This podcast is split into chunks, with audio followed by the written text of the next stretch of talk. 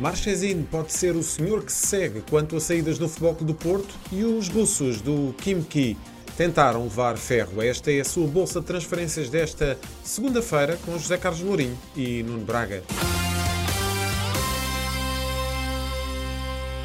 Nuno, Marchesin pode estar mesmo de saída do Futebol Clube do Porto. O internacional argentino perdeu espaço com a afirmação de Diogo Costa na baliza dos azuis e brancos. Não está satisfeito com a condição de suplente no Reino do Dragão, até porque quer marcar presença no Mundial do Qatar. Sabendo desse descontentamento, o Lanús, clube que representou entre 2007 e 2015, já tentou informar-se quanto ao que é preciso para convencer o Porto a abrir mão do guarda-redes, que é dos mais bem pagos do plantel.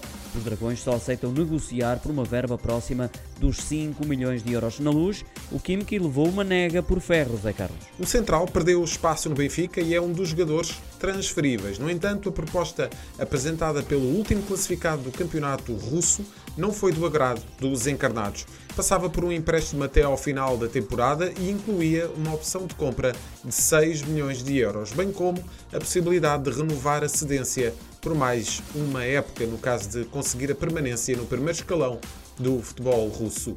A Inglaterra, Nuno, e na dança dos treinadores, há um clube que pisca o olho a Nuno Espírito Santo. É o Everton que atravessa uma crise de resultados e já avançou com a admissão de Rafa Benítez do comando técnico da equipa que vai já em quatro jogos consecutivos sem ganhar e até ao momento só venceu 5 das 19 partidas realizadas para a Premier League. Nuno Espírito Santo está na linha da frente para suceder ao espanhol, ele que está agora livre de contrato depois da passagem pelo Tottenham. Fica por aqui a bolsa de transferências desta segunda-feira. Fique atento a estas e outras notícias de esporto no site do Jornal Económico.